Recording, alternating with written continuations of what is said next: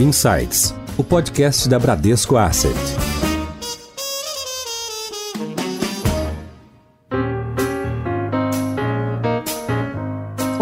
Bem-vindos a mais um episódio do Insights, seu podcast semanal da Bradesco Asset. Eu sou a Priscila Forbes e hoje nós vamos falar sobre as novidades no mercado asiático, sobre a retomada da China e sobre as relações do Brasil com o país que é o nosso principal parceiro comercial. Vamos analisar como a região está enfrentando a pandemia, com todos os desafios econômicos e de saúde. Vamos falar também das oportunidades de investimento na região, incluindo o setor de tecnologia, onde a China está um passo à frente. Para falar sobre esses assuntos, nós convidamos hoje o head de distribuição da Bran na Ásia, que fica baseado em Hong Kong, o Eduardo Bernardes. Edu, bem-vindo de volta ao Insights. Obrigado, Priscila. Hoje a minha saudação é a saudação usada em Osaka. Lá eles dizem Mokarimaka, que quer dizer, já ganhou um dinheirinho hoje? E as pessoas respondem, boti boti denar, quer dizer, já ganhei um pouquinho. Então, Mokarimaka, Priscila. Legal, Edu. Eu ia começar com o Nihao, mas eu gostei desse butt butt que eu tô querendo ganhar um dinheirinho hoje também.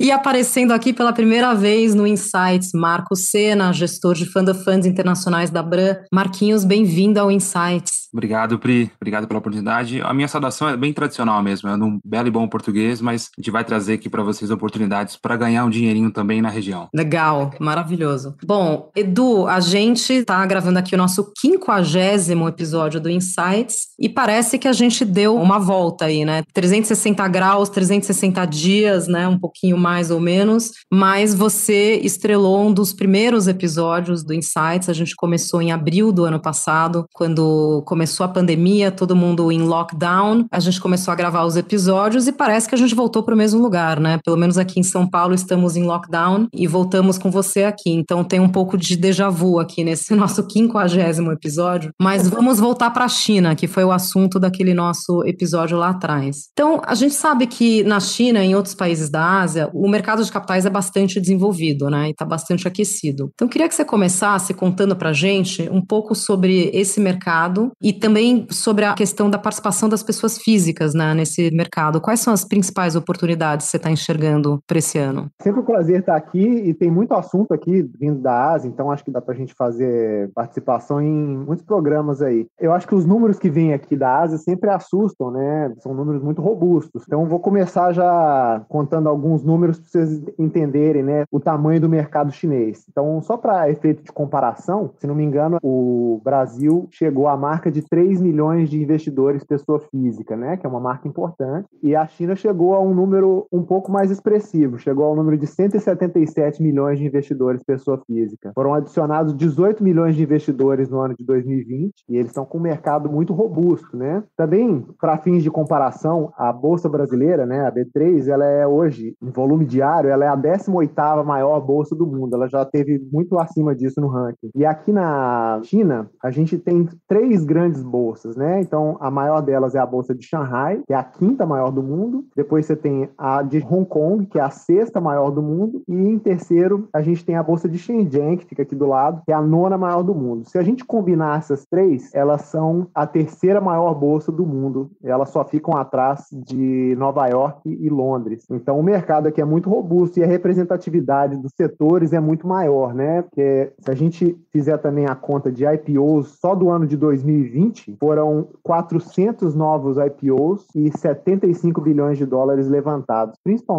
por empresas do setor de tecnologia, é um setor ainda subrepresentado na Bolsa Brasileira. Legal, Edu. Esses números realmente impressionam bastante a gente, né? Desde que a gente começou a estudar aqui esse mercado, esses números acabam sempre impressionando porque são bem superlativos. Né? Tudo isso fica mais impressionante ainda se a gente lembrar que, há menos de 50 anos atrás, a China era um mercado quase que inteiramente fechado, muito focado em exportações e moldado por uma classe praticamente pobre que vivia basicamente de agricultura, né? Passado todo esse tempo, essas quase cinco décadas, essa região se moldou muito. Então, hoje é um ambiente muito mais voltado para consumo e serviço, de uma classe média que ascendeu dentro dessa economia mais aberta, tendo como pano de fundo um processo de urbanização muito forte, sustentado por inovação tecnológica que se espalhou por vários setores. Né? Mesmo assim, apesar de China ter sido destaque de crescimento global praticamente isolado ali em 2020, isso não evitou por completo o impacto econômico do que aconteceu, do que a gente viveu recentemente. Edu, você que está vivendo aí, que você está acompanhando de perto, como é que está sendo essa recuperação? Como é que está sendo a normalização de economia? Como é que está sendo essa questão de vacinação, não somente na China, mas nos países aí do entorno que você convive bastante? Boa pergunta. Então, aqui a China foi o único país que teve crescimento relevante no ano de 2020, né? Então, esse número ainda vai ser confirmado, mas a China cresceu por volta de 2% no ano de 2020, ao contrário de todas as outras economias globais que tiveram crescimento negativo. E o FMI espera que as economias globais cresçam por volta de 5,5% em 2021. A China está passando agora pela famosa Two Session Meeting, que é a reunião que o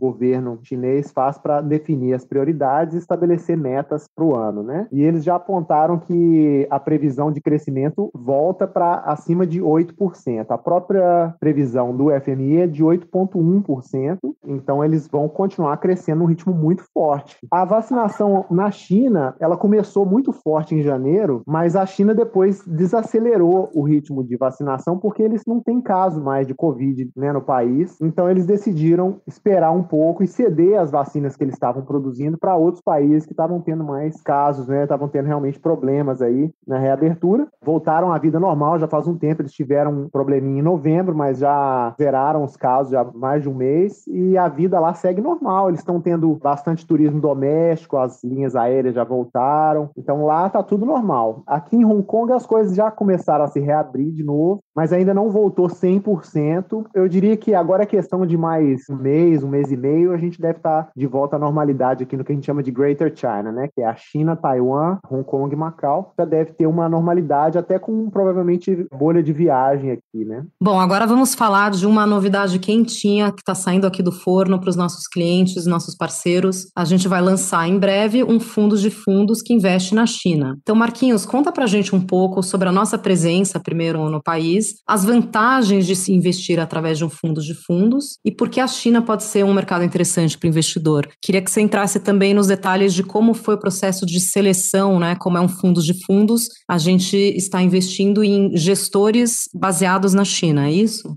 Bom, exatamente isso. Acho que um ponto que você falou no começo é muito importante ressaltar e reforçar, que a Bradesco Asset tem presença na região já há um bom tempo. O Edu está aqui junto com a gente da equipe de solução de investimentos, nos ajudando com essa presença local na região a selecionar os gestores que fazem parte desse produto que a gente criou, que é um fundo de fundos com alocação dedicada para a China, né? Para quem não sabe, o Eduardo fica baseado em Hong Kong, onde o Bradesco tem escritório já há muitos anos, né, Edu? Exatamente, 10 anos. Quando a gente fala de China, né, Pri, acho que o Edu também consegue trazer um pouco mais de elementos para a gente, mas o mercado chinês, existem vários submercados dentro dele. Então, existem vários índices, vários tipos de ações. Nesse produto, especificamente, nós optamos pelas A-Shares, que é um mercado de ações locais, onde envolve as ações são listadas dentro de uma das duas maiores bolsas locais, como o Edu colocou no começo desse nosso episódio, que é a bolsa de Xangai e de Shenzhen. E também, adicionalmente, são ações negociadas na moeda local, que é o Chinese Yuan ou o Renminbi. Né? Aqui na equipe, nós optamos por esse mercado porque a gente acredita que é um mercado que melhor representa o investimento na região, porque são as ações domésticas, são as ações locais que representam ali o pulso dessa economia que a gente quer ter exposição e quer trazer essa opção para os nossos clientes. Nós selecionamos, inicialmente, gestores globais que possuem times locais na região, porque a gente sabe que existem muitas peculiaridades, além da barreira do idioma, existem uma série de questões culturais que acabam tendo um reflexo na gestão de investimentos e na seleção de ativos. Por isso que a gente escolheu cuidadosamente times que têm o seu time local rodando há quase mais de uma década para compor esse portfólio. A gente acredita que ter uma diversificação, além de gestores de equipes distintas, é uma melhor opção do que uma única alocação dedicada para a região, concentrando o nível de risco que muitas vezes pode ser excessivo. Marcos, então a gente está falando aqui de um fundo de fundos, ou seja, um fundo que vai comprar cotas de outros fundos, né?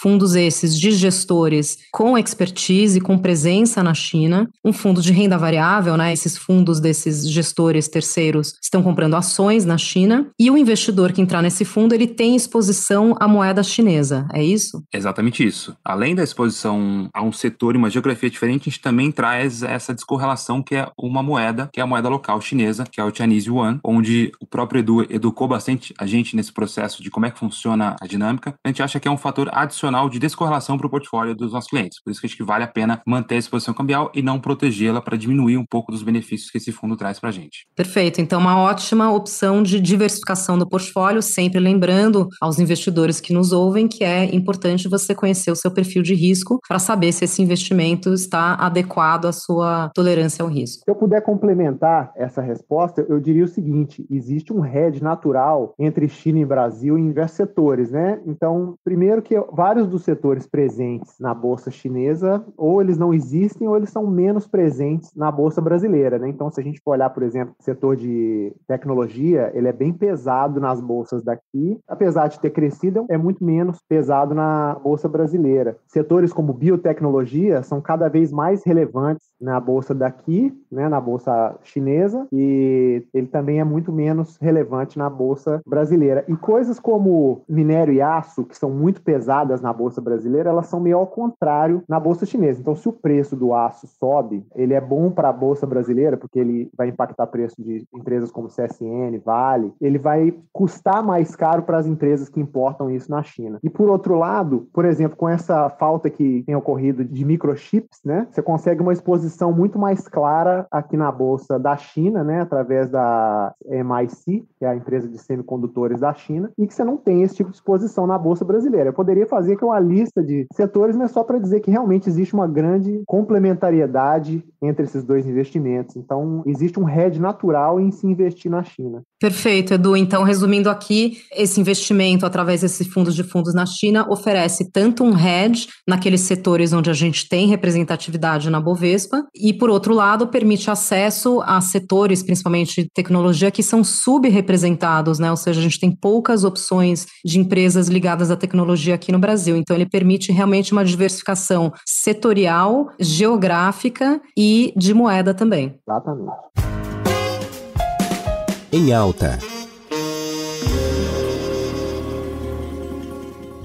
Agora vamos falar um pouco sobre a relação da China com os Estados Unidos, porque do a última vez que você apareceu aqui no Insight, a gente estava no meio ali das eleições americanas, né? Agora o Biden já estamos quase terminando o primeiro trimestre de governo Biden, né? Chegando próximo dos famosos 100 dias, né? Aquele período inicial de avaliação de um novo governo. E na tua visão, o que que já mudou? Como é que a China está se relacionando com esse governo Biden, que, que é mais, vamos dizer assim, simpático as relações com a China do que o Trump era, né? E em relação à moeda, ao renminbi, como é que está o renminbi em relação ao dólar? Bom, vamos começar então com a pergunta do Biden. A China tinha uma grande esperança de que o Biden ganhasse, porque o problema com o Trump não era tanto com essa guerra comercial. A guerra comercial a gente pode argumentar que a China ganhou. Os Estados Unidos não conseguiu importar menos da China substancialmente, e por outro lado, a China, apesar dos esforços em cooperar com as metas estabelecidas pelo governo Trump, não conseguiu importar mais dos Estados Unidos. A grande vantagem do governo Biden para a China é que o governo Biden dialoga melhor. Então, eles têm conseguido trocar mais informação, negociar. Existe uma grande expectativa agora de que as negociações vão seguir mais fluidas e que isso facilitaria a vida da China. Mas, na verdade, o que a guerra comercial criou foi uma vantagem maior ainda da China. Então, se a gente fosse listar aqui, por exemplo, quando teve aquele problema todo da Huawei, né, que a Huawei ia virar a maior produtora mundial de telefones celulares e de repente ela caiu lá para baixo no ranking, o que tem acontecido aqui aqui é que a Huawei criou um novo Android para poder operar os celulares aqui e criou uma nova loja de apps. Então isso aqui vai dar um impulso muito grande para a Huawei aqui na Ásia, né? Que as pessoas são mais dispostas a usar essa loja de apps chineses, né? E a outra coisa é que quando o Trump bloqueou a exportação de tecnologia de microchips para a China, o que isso gerou foi que a China criou uma indústria de chips muito forte aqui. Isso até se refletiu nos índices locais. Por exemplo, o maior produtor de chip fora dos Estados Unidos é a TSMC, baseada em Taiwan. Só para você ter uma ideia do tanto que essa empresa se valorizou de lá para cá,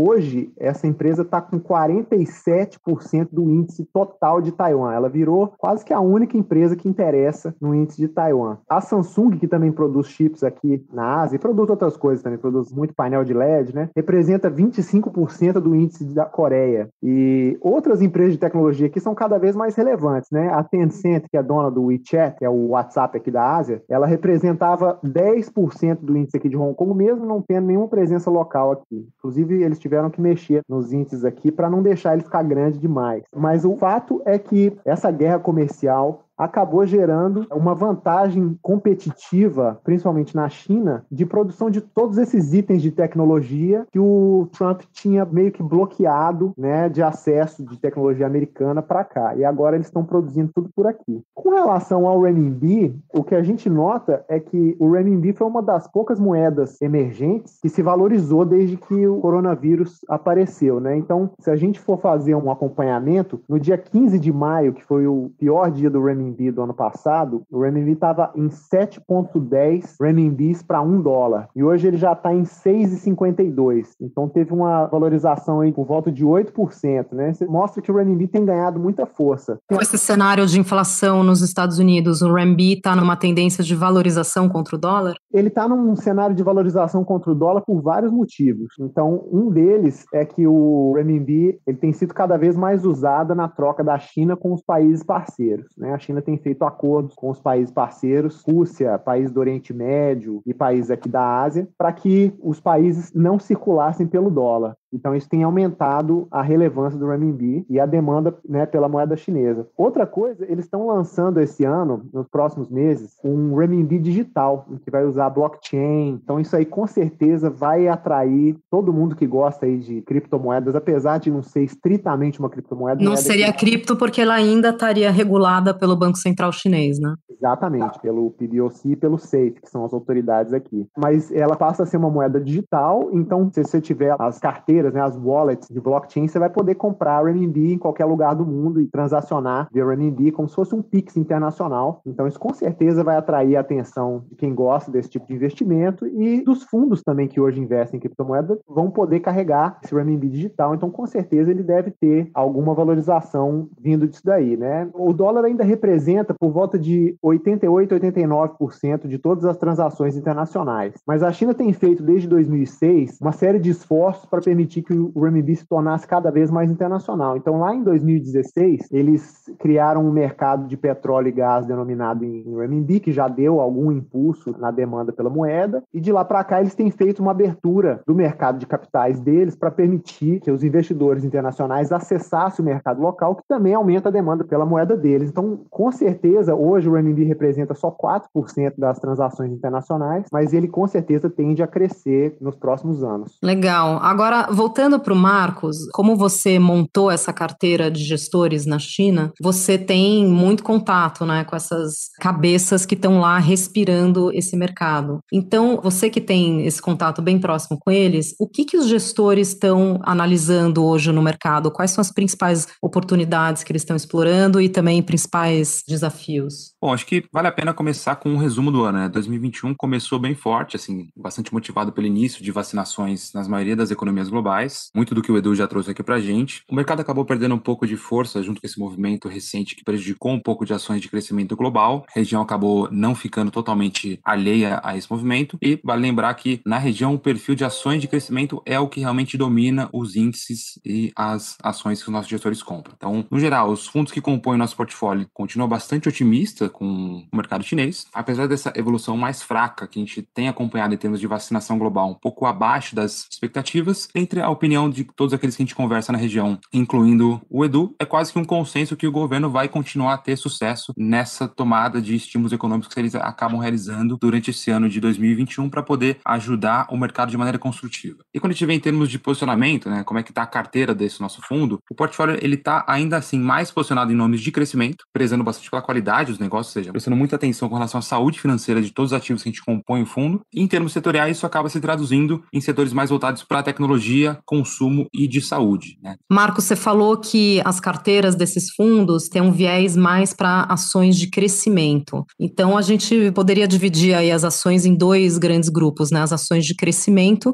e as ações de valor. Explica um pouco para os ouvintes qual é a diferença entre esses dois grandes grupos. O mercado de ações global, ele basicamente se divide nesses dois grupos mesmo. Né? Grupos de ações de crescimento são aqueles que têm múltiplos mais altos, onde o preço das ações eles implicam expectativas de crescimento, tanto de lucro quanto de receita, que já justificam um preço mais alto hoje, e tem o grupo de valor, que é o grupo que são de empresas que requer menos capital para crescimento, tem fluxos de caixas mais estáveis e tendem a distribuir mais dividendos com múltiplos mais baixos. A região chinesa, especificamente o portfólio que a gente compõe hoje, faz parte desse primeiro grupo, que são ações onde o mercado e os investidores esperam que as receitas e os lucros crescerão a ponto de tornarem-se empresas com múltiplos mais ajustados para o futuro. Então, quando tem esse vento de cauda para mercado, como aconteceu durante o mês de fevereiro, onde, por exemplo, as taxas de juros norte-americanas subindo, acabam trazendo esse vento contra ações de crescimento, a região tende a sofrer também junto com isso. Além dos seus dados econômicos que são individuais, que cada um compõe ali o seu micro-universo de cada uma das empresas, quando tem esse vento contra global, acaba por sofrer também. Mas a gente acha que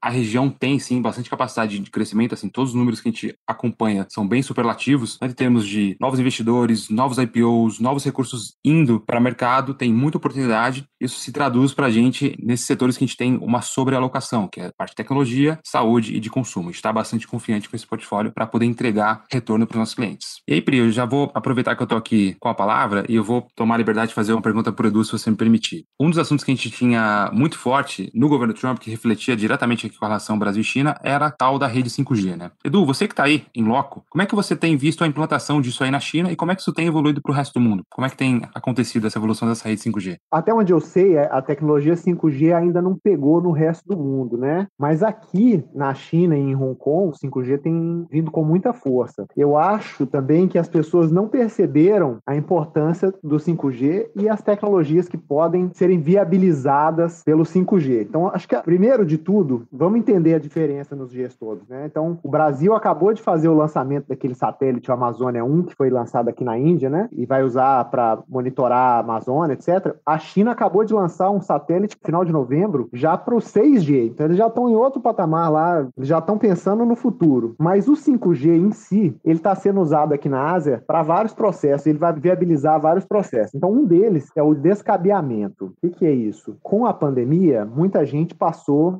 trabalhar de casa meio em definitivo. Mesmo lá na China, que as coisas já voltaram ao normal, e aqui em Hong Kong, que as coisas também já estão bastante normalizadas, muita gente descobriu que é melhor trabalhar de casa e que pode e consegue ser tão ou mais produtivo trabalhando de casa. E aí a pessoa decidiu, bom, se eu posso trabalhar de casa, eu não preciso morar tão próximo do escritório, eu posso morar numa região mais distante. O problema é que se você for morar numa região mais distante, talvez você não tenha uma internet de tão boa qualidade nesse bairro. Aí, se vocês forem pensar isso para o Brasil, vamos supor que você quisesse morar em, sei lá, numa cidade praiana aí no litoral norte de São Paulo, alguma coisa assim, aí talvez não tenha lá internet de fibra ótica, né, de alta qualidade. Pois bem, aqui em Hong Kong, China também, aqui na China, é a mesma coisa, né? Então as pessoas decidiram mudar para uma cidade de praia, uma cidade aqui em Hong Kong são várias ilhas, mudaram para uma ilha pequenininha, bonita, né? Tem uma casa na beira da praia, mas aí a internet não era boa. E qual foi a solução encontrada aqui pelas operadoras? Elas instalam uma antena 5G gigantesca nesse lugar e aí não precisa cabear, porque o 5G é muito mais rápido do que as redes tradicionais. Então, por exemplo, só para comparar, o 4G ele opera mais ou menos 45 megabits por segundo. O 4G mais rápido, se estiver no lugar do lado da antena, ele opera 300 megabits por segundo. O 5G, ele opera a 10 gigabits por segundo. Então, ele é 30 vezes mais rápido do que o 4G quando está operando excelente. Então, ele é muito mais rápido e a latência dele é muito menor. Então, na prática, eu tenho até muitos amigos que fizeram esse movimento de mudar para lugares mais distantes tal. Não existe mais cabeamento. Você chega lá e liga o modem, o modem pega o sinal do 5G e sua internet é tão rápida como se fosse uma internet de fibra ótica. E aí tem outras tecnologias que, se a gente for parar para pensar, elas só vão ser viabilizadas com essa internet mais rápida. Então, a primeira delas vai ser o carro autônomo, né? Como o carro autônomo precisa ter acesso aos mapas em tempo real, ele não pode começar a andar devagarinho porque a internet está carregando. Ele precisa seguir fluindo. Então, à medida em que as redes 5G se tornem mais disponíveis, aí o carro autônomo fica mais viável, porque aí ele consegue circular em qualquer lugar, né? Desde que tenha essa tecnologia. Outra coisa que todo mundo sonha, né? E que pode aparecer aí com a tecnologia 5G são os transportes aéreos aí, o famoso carro voador, né? Uma das coisas que o pessoal estava apresentando aqui com 5G na China e em Hong Kong é que um carro aéreo, né, um veículo aéreo, ele precisa ter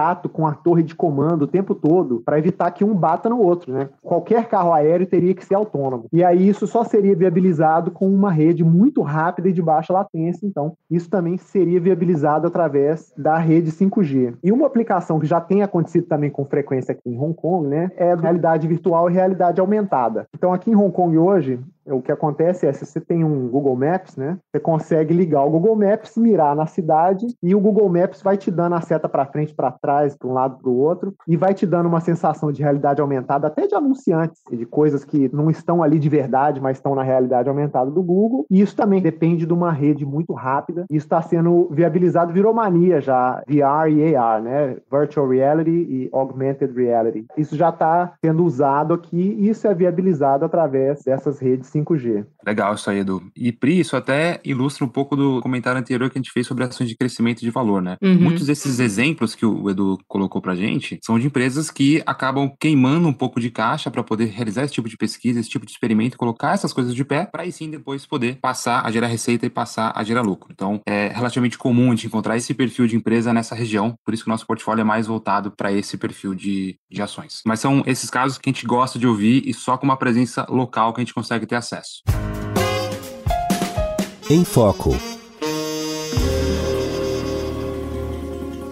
Perfeito. Agora eu queria trazer a conversa um pouco mais para o Brasil, né? Falando da relação do Brasil com a China, que é hoje o nosso principal parceiro comercial, né? Hoje, mais de um quarto das exportações brasileiras tem a China como destino, né? Mas ainda é muito pautada em cima de commodities, né? A gente exporta muita soja, muito minério. Então, Edu, queria saber aí, na tua visão, você acha que a gente pode ver aí no futuro próximo uma diversificação dessa pauta de exportações para a China? A China vai continuar continuar importando muita commodity brasileira, mas é possível que daqui para frente haja muita parceria entre empresas brasileiras e empresas chinesas para desenvolvimento de diversas tecnologias e para produção em conjunto de bens industriais, né? Então, hoje, a China está passando por um processo de, vocês devem ter acompanhado, eles tiveram que abater uma grande parte do rebanho de suínos deles por causa de uma febre de suínos que eles estão chamando de febre africana, e agora que eles estão recompondo o rebanho de suínos deles, aumentou o preço de todos os grãos, né, que vão nessa ração animal aí. Mas durante esse período mais agudo dessa gripe africana, aumentou a nossa exportação de proteína animal para a China, né? É, eu acho que essa sequência de aumento de exportação de proteína para a China vai continuar, porque como o poder de compra do chinês tem subido, o chinês come cada vez mais proteína. Então, isso vai continuar, mas vai continuar também aumentando a importação de grãos por parte da China. Então, os principais itens da pauta exportação brasileira para a China, que são soja, passa por milho também, né? Vão continuar aumentando, né? Papel e celulose vai continuar aumentando para a China, sem dúvida. Agora a questão é que deve ter parceria, principalmente a gente está notando isso, por exemplo, com a vacina, né? Que o Butantan, a Fiocruz, etc., tem feito parcerias com a China para a produção local das vacinas. A gente deve ter outras parcerias na parte de biotecnologia e também na parte de eletrônico, né? O Brasil tem vantagens fiscais para a produção local de eletrônico eletrônico. Então isso deve continuar acontecendo. Legal. Voltando ali para as commodities, né, que ainda dominam essa pauta, principalmente falando do minério de ferro especificamente, que o Brasil, ao lado da Austrália, é um dos principais fornecedores de minério para a China, né? Com essa retomada na China, né, volta a aquecer a parte de construção, então demanda minério. Qual a perspectiva para as commodities esse ano, Edu? Não, a perspectiva é muito boa, porque além de a China estar voltando, ter uma meta de crescimento muito alta alta e com o crescimento do PIB, a população demandar cada vez mais né, proteína, papel celulose, etc., existe uma questão de que a China está meio escolhendo os parceiros comerciais agora. Então, no ano passado, eles tiveram uma briga muito séria com a Austrália, né, impactou até a moeda da Austrália. A Austrália é o principal concorrente do Brasil na exportação dessas commodities para a China. Então, nós estamos falando de minério de ferro, né, que a China importa ou do Brasil ou da Austrália, deve dar preferência para o Brasil, mas nós estamos falando de todas as proteínas, né? Inclusive, teve um caso muito emblemático que aconteceu no final do ano, que a Austrália exportou um navio cheio de lagosta para a China e a China mandou de volta. Não, não queremos mais importar proteína da Austrália. A proteína chique, hein? Lagosta é uma proteína de alto luxo. Exatamente. Eles tiveram que importar lagosta da Nova Zelândia, que ainda segue sendo parceiro deles. Mas a tendência é de que o Brasil ganhe mercado com isso aí, né? Então, hoje, 26% das exportações brasileiras vai para a China. Eu acho que existe existe uma tendência de que comece a beirar 30%, né? E voltando também para um dos assuntos que a gente tratou lá atrás em outro episódio com você, né, falando sobre China, algumas curiosidades assim, quase que culturais, né, que foram lançadas lá. Você tinha contado sobre as dark kitchens, né? E você tinha falado também da questão dos cosméticos, que eles tinham desenvolvido cosméticos que não saem com o uso da máscara. Então a gente adora saber essas curiosidades, né, essas novidades. Tem alguma outra coisa que você pode compartilhar aqui, saindo aí do forno de novidades? Claro, tem muita novidade aqui. Eu escolhi algumas aqui para a gente discutir. A maior delas é isso que eu tinha mencionado, né? É o uso de realidade virtual e realidade aumentada. Isso tem sido cada vez mais usado. Saindo da pandemia, eu imaginava que as pessoas iam ficar desesperadas, não ia querer ficar em casa mais. Mas o que a gente tem notado aqui na Ásia é que as pessoas saindo da pandemia, né, em lugares a vacinação já está muito adiantada e que quase não tem caso mais. A China tem zero casos, tem mais de um mês. Bem diferente do Brasil, né? Que a gente está vivendo um dos piores momentos. Né? Exatamente. Singapura tem um caso de vez em quando, mas, enfim, eles já estão basicamente livres do Covid. Aqui em Hong Kong mesmo é menos de 10 casos por dia no mês. Então, assim, os países já estão reabertos. Uma das coisas que a gente tem notado é que todo mundo continua usando máscara, mesmo se não for obrigatório. Mas a população está imunizada, todo mundo foi vacinado. Em Singapura, por exemplo, uma boa parte da população já foi imunizada e segue usando máscara. Aqui em Hong Kong começou a vacinação, está um pouquinho atrasada, mas a princípio já está muito mais seguro, as pessoas seguem usando máscara. Na China, teve um tempo no ano passado que as pessoas nem estavam usando máscara mais, mas acho que agora as pessoas se acostumaram a usar máscara para sair de casa. Então, todo mundo segue usando, mas o que me surpreendeu foi que as pessoas decidiram mudar alguns dos hábitos, né? Então, por exemplo, ir na academia foi um dos hábitos que mudou. Então, com o uso de realidade virtual, as pessoas botam um aparelho de realidade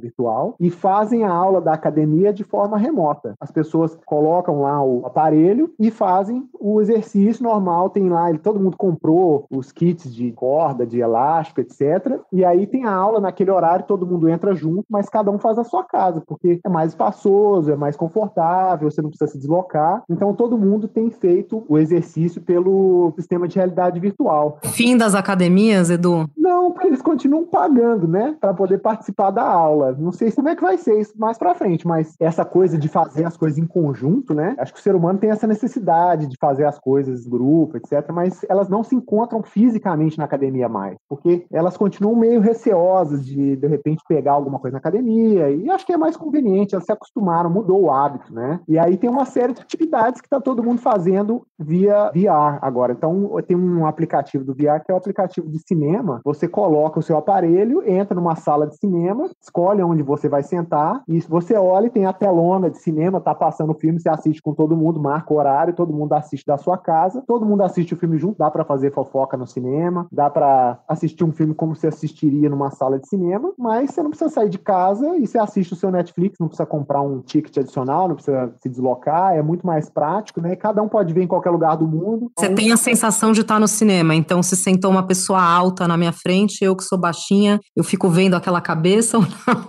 Você pode trocar de assento, né? Tem muitos assentos no cinema, você pode escolher em que ambiente você vai assistir. Você pode pegar uma pipoca virtual do cinema, você pode pegar tomate para jogar se o filme estiver ruim. Então, é assim, esses aplicativos de realidade virtual, eles têm dado o tom aqui. O pessoal tem usado esses aplicativos até profissionalmente, né? Porque os aplicativos, eles permitem que você colabore. Então, existe um aplicativo de reunião que tem um quadro para você desenhar, explicar as coisas, projetar PowerPoint, discutir. E você tem realmente a sensação de que você está num ambiente com aquelas pessoas, porque o som é muito nítido e o visual, enfim, apesar de ser uma sala virtual, é um visual que te absorve muito, né? Então tem sido cada vez mais comum o uso dessas tecnologias de realidade virtual para todo tipo de coisa, né? Junto com essa tecnologia, tem a tecnologia das câmeras 360 graus. Isso aqui virou febre total. Então, se tem alguém fazendo careta ou fazendo alguma coisa nas suas costas, você enxerga essa pessoa atrás de você. Exatamente. O legal dessa tecnologia de 360 360 graus, é que você pode reviver o momento até de uma forma que você não fez anteriormente, né? Então, aqui em Hong Kong é muito comum você ir fazer um hike, né? Que é passear pelos parques aqui de Hong Kong, né? Que você faz tipo uma escalada, vai fazer um passeio de 3, 4 horas. E aí a pessoa coloca essa câmera 360 num stick na mochila e vai fazer o hike depois ela consegue assistir o hike todo de novo e até achar coisas que ela não viu. Olha, na hora que a gente andou, tinha um javali nas minhas costas, eu não vi. É uma GoPro turbinada, então, uma GoPro 360. Exatamente. Só que o nome dessa câmera aqui, para mim, ela ilustra um pouco do que virou o mercado chinês. Porque o mercado chinês antes, ele começou assim, a gente, quando falava um nome de um produto chinês, a gente já ficava meio preocupado, assim, mas será que é bom? Hoje em dia, tem várias tecnologias que se ninguém te contar que é chinesa, você não sabe, até porque o nome é internacional. Então, acho que os exemplos que todo mundo no Brasil vai saber é o TikTok, né? O TikTok é chinês, o Zoom é chinês, ele não tem nem cara de chinês e nem nome de chinês. E essa câmera também,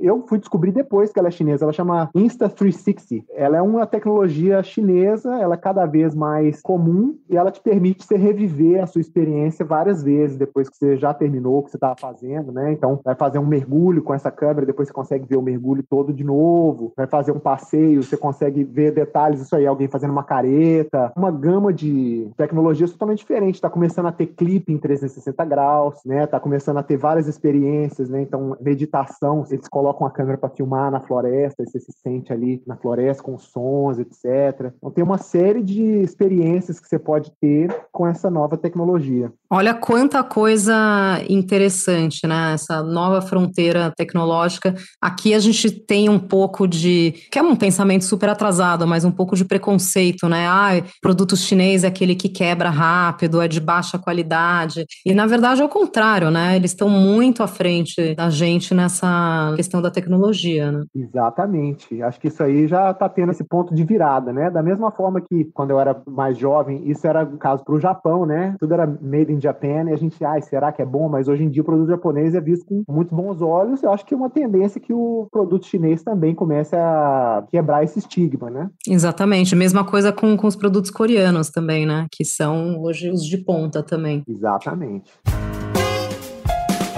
Seu guia.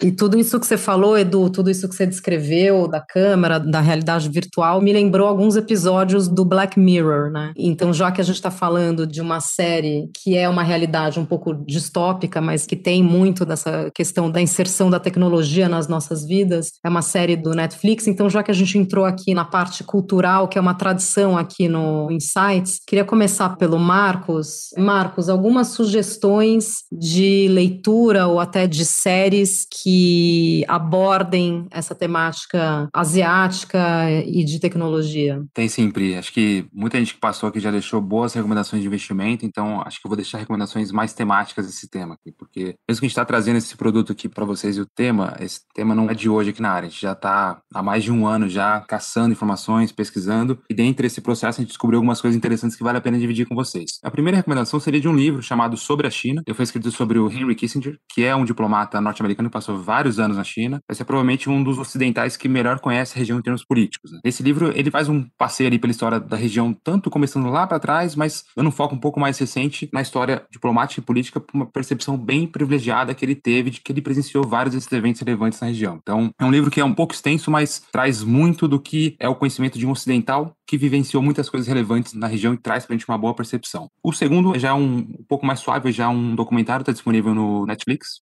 chama-se The China Hustle, né? Ele não tem o um título em português, mas seria alguma coisa como a pressa chinesa, como sentido de tentar acelerar coisas, né? Ele é meio que uma mistura de Wall Street com o mercado chinês de ações. A mensagem, ela traz um pouco de susto quando você assiste pela primeira vez, mas reforça o nível de cuidado dobrado que a gente tem que ter ao investir na região, que é o que a gente traz aqui para vocês. A gente traz nomes que realmente fazem a sua lição de casa e a sua diligência para justamente evitar essas situações que esse documentário ilustra e conta muito bem. Duas recomendações temáticas que acho que vale a pena o pessoal acompanhar. Legal. Bom, já que a gente falou de Netflix, eu também recomendo um que chama American Factory, né? A Fábrica Americana. É uma história super interessante. É um documentário, uma cidade, é estado de Ohio, que tinha uma fábrica da GM, né? Que a fábrica faliu, fechou e é comprada por um bilionário chinês, né? Que começa a contratar os americanos, né? Os habitantes dessa cidade para trabalharem. Isso ressuscita a economia da cidade, que estava super decadente, mas tem todas as questões de choque choque cultural. Então é super interessante. E você, Edu, você já deu várias outras dicas legais aqui, mas você quer comentar algum livro ou alguma série? Nesse sistema 3D, tem várias historinhas bonitinhas, inclusive algumas da Disney, né? Porque o sistema que eu tenho acesso aqui, o Facebook é que desenvolve os aplicativos para ele. Então já tem vários filminhos da Disney, inclusive, né? Então, eu acho que a melhor maneira de você se introduzir nesse sistema 3D é começando assistindo um filminho. Eu recomendo que a pessoa sente numa cadeira giratória para poder aproveitar o 360 graus. O primeiro que me impressionou no sistema de realidade virtual chama Crow the Legend. É uma história, né, uma lenda contada pelos nativos americanos de como que o corvo surgiu, né? Da onde veio o corvo. É uma história super bonitinha, vai te surpreender, é uma história muito interessante e o fato dele ser 360 graus e tem um monte de partes surpreendentes ali, vários personagens, e você vai ficar virando para um lado para o outro para poder acompanhar. Não assista se não for 3D, porque eu acho que faz muita diferença, mas para quem já tiver o sisteminha aí, é muito legal de assistir. Muito legal, Edu. Obrigada por compartilhar essas novidades com a gente. Então, a gente conversou hoje com o Eduardo Bernardes, nosso correspondente em Hong Kong e head de distribuição da Bran na Ásia. Edu, obrigada por mais uma participação aqui no Insights. Eu que te agradeço, Priscila. Queria agradecer muito também Marcos Sena, gestor de Funda Funds internacionais na Bran. Primeira aparição aqui no Insights, espero que seja a primeira de muitas. Marquinhos, obrigada. Eu que agradeço, Pri. Espero voltar aqui mais vezes contar mais nossos produtos. Obrigado. E você que nos acompanha já sabe, toda semana tem episódio novo no Insights. E quer ficar por dentro do mundo dos investimentos? Siga também a página da Bradesco Asset no LinkedIn. Tchau, até a próxima.